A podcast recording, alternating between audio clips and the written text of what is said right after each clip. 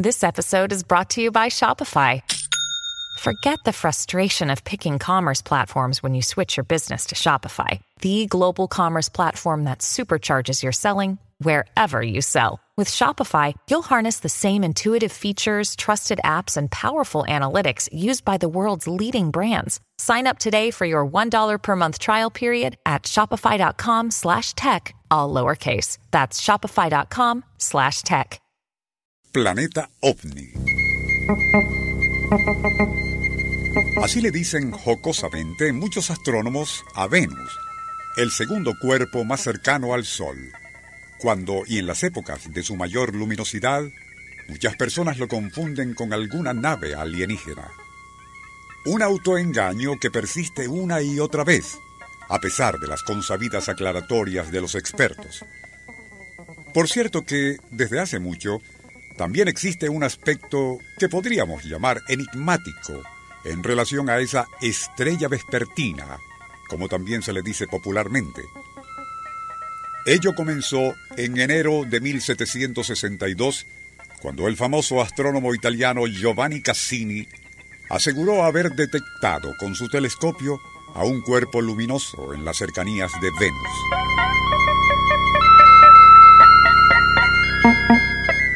Como se trataba de algo inusual, y sospechando que a lo mejor podría ser una hasta entonces desconocida luneta venusina, tomaría nota de la hora en que la vio, así como su posición, para así informar a sus colegas de ese hallazgo. Ni lo imaginaba, pero habrían de transcurrir 14 años antes de que él y algunos colegas pudieran contemplar nuevamente al mismo objeto luminoso y por cierto, no resultó ser luna o satélite de Venus. ¿Qué podía ser entonces aquel elusivo e inexplicable compañero de Venus que algunas veces se veía claramente y otras no? Nuestro insólito universo. Cinco minutos recorriendo nuestro mundo sorprendente. Fue un 18 de agosto de 1686, o 14 años después del primer avistamiento, que Cassini detectó nuevamente al esquivo cuerpo luminoso y al que no se le volvió a ver sino en 1740, cuando el astrónomo británico James Short lo divisaría claramente. Luego debieron transcurrir 19 años más para que, y en mayo de 1759, el alemán Andreas Mayer lo contemplara desde su observatorio en Griswold.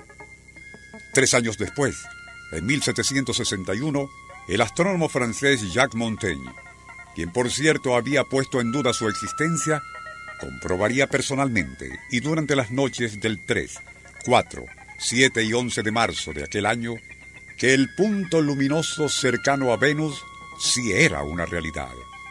Al comentarlo con su colega Joseph Louis Lagrange, se enteró de que éste también había divisado durante tres días de febrero en aquel mismo año lo que a él le había parecido un satélite de ese planeta. Igualmente, otro astrónomo francés logró observarlo durante varias noches y en fecha posterior, enero de 1768, el astrónomo Jan Redkier, de origen danés, también pudo estudiarlo.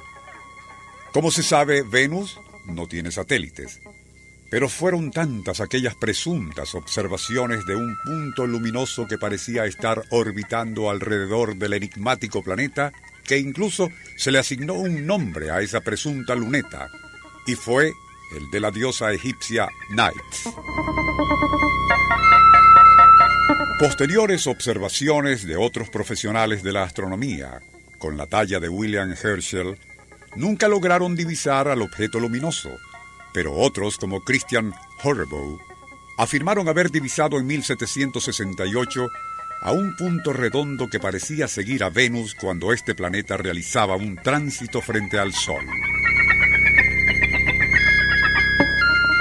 Debido a la gran respetabilidad de Giovanni Cassini, el profesor Jean-Charles Husseau director general del observatorio en Bruselas, respetuosamente sugirió que la hipotética luneta venusina probablemente no era tal cosa, sino una ilusión óptica provocada por un cuerpo estelar que orbitaba alrededor del Sol cada 283 días y aparentaba encontrarse muy cercano a Venus.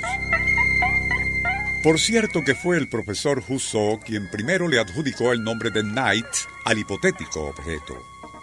Así quedaría todo el curioso asunto hasta mediados del siglo XX, cuando y debido al auge que adquirió todo tipo de imaginarias fenomenologías alienígeno-espaciales, no faltaron los fabulistas de siempre, especulando que aquel elusivo compañero de Venus en realidad era una gran nave procedente de otro sistema solar que se había colocado en órbita de ese planeta como una especie de estación sideral. Desde allí se enviaban cápsulas exploratorias hacia la Tierra, único planeta habitado en nuestro sistema, con la finalidad de observar y clasificar a sus recursos y habitantes. Pero, y dejando de lado ese tipo de fantasías, lo único cierto parece ser que por lo menos durante un período de aproximadamente unos 200 años, reputados astrónomos aseguraron haber visto a un punto luminoso que parecía acompañar al planeta Venus en su tránsito alrededor del Sol. Así, y bien bajo el nombre de la diosa Naith, el objeto en cuestión ha quedado también como el compañero de Venus. Solo uno de los muchos enigmas que aún persisten en relación con ese brillante y enigmático lucero de la tarde que algunos aún siguen confundiendo con una nave espacial.